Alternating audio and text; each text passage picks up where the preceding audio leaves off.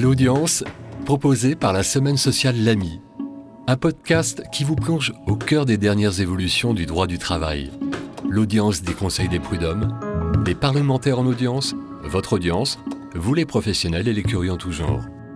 Une actualité analysée par Françoise Champeau.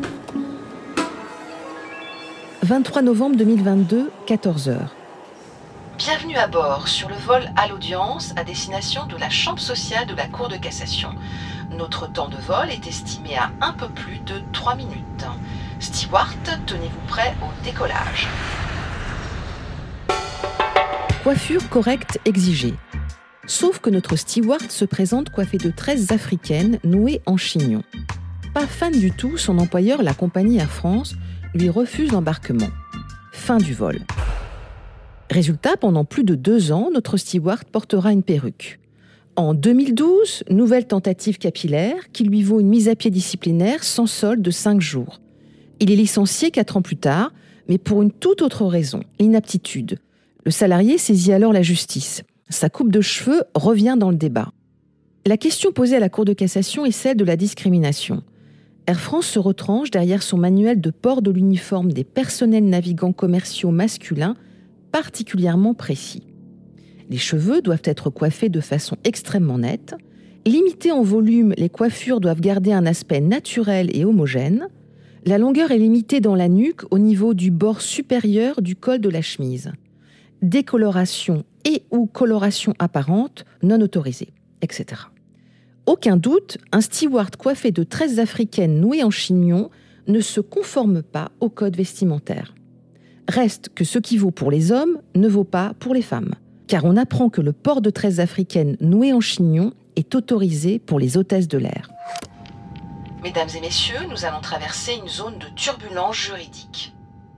La situation est-elle révélatrice d'une discrimination directe fondée sur l'apparence physique en lien avec le sexe? Il faut se plonger dans le droit de l'Union européenne pour trouver la solution.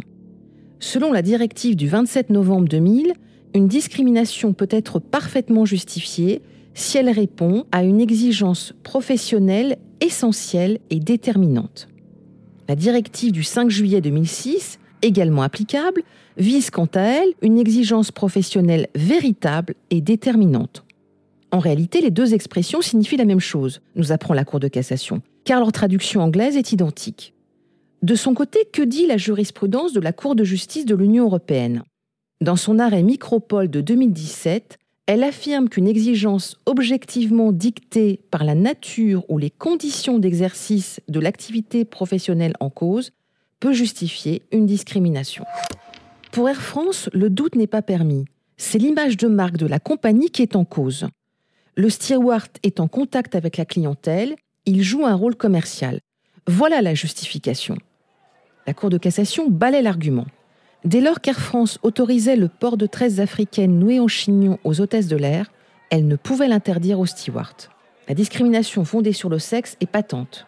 La différence de traitement entre les hommes et les femmes n'est pas justifiée. Équipage, préparez-vous pour l'atterrissage. Il y a discrimination en raison du sexe.